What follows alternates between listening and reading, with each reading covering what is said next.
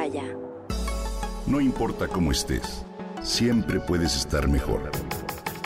Mejor, mejor. Con Gaby Vargas.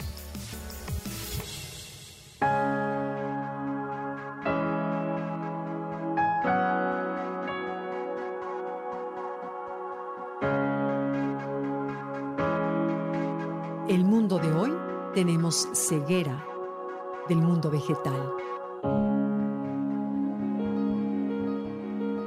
En febrero de este año apareció en España un libro muy peculiar. Se llama El Jardín del Prado y su autor es Eduardo Barba Gómez, un hombre apasionado por la botánica y por el arte. Él es jardinero, botánico, paisajista y profesor de jardinería. En este libro hace un recorrido por el Museo Nacional del Prado, que es la pinacoteca más importante de su país, e identifica las plantas y las flores que aparecen en algunos de los cuadros más célebres. Por ejemplo, el Jardín de las Delicias de El Bosco, la Anunciación de Frangélico o la Bacanal de los Andrios de Tiziano. Esta investigación la inicia Barba Gómez hace algunos años y ha representado para él momentos de gran disfrute. Observa las obras de arte de una manera detenida en cada detalle. Identifica y clasifica las plantas que aparecen en los cuadros y sus archivos de datos crecen día con día. Ahora ha decidido compartir estos conocimientos para tratar de combatir un mal de nuestros tiempos al que algunos investigadores han definido como plant blindness, es decir, la ceguera de la humanidad moderna ante el mundo vegetal. Tenemos una escasa capacidad para distinguir una especie de otra, para observar sus características, para identificar sus ciclos, para convivir con ellas, en fin. Y con ello, nos privamos de una faceta maravillosa de la naturaleza y su lenguaje.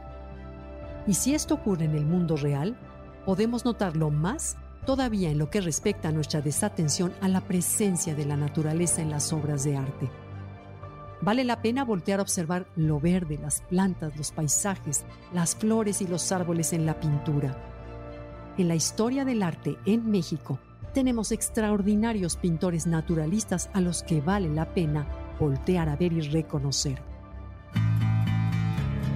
Uno de los más brillantes, por supuesto, fue sin duda José María Velasco, paisajista del siglo XIX, que dejó retratada la belleza del Valle de México y de otras regiones del país en obras magníficas que se encuentran en el Museo Nacional de Arte de la calle de Tacuba. Pero lo que no muchos saben es que Velasco fue también un pintor de temas botánicos. Existen algunas hermosas obras suyas que sirvieron para fines científicos en las que ilustra de manera detallada algunas plantas y flores. Y así como con Velasco, podríamos darnos a la tarea de identificar las imágenes de la naturaleza que abundan en la pintura mexicana. Pero también la ciencia biológica en México tiene mucho que decir y hay quienes saben compartir los asombros de la naturaleza de una manera muy amena y sugerente.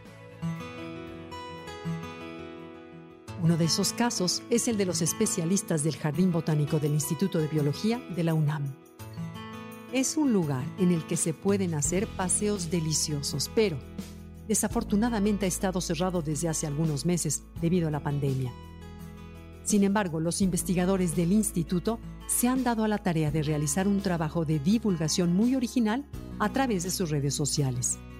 Día con día publican fotografías y videos en los que nos hablan de alguna flor, arbusto, fruto o árbol y nos contagian el entusiasmo que sienten por ellos a través de sus relatos.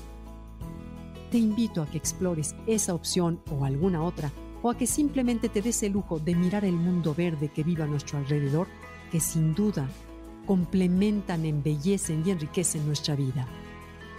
Despertemos el jardín de nuestro entorno.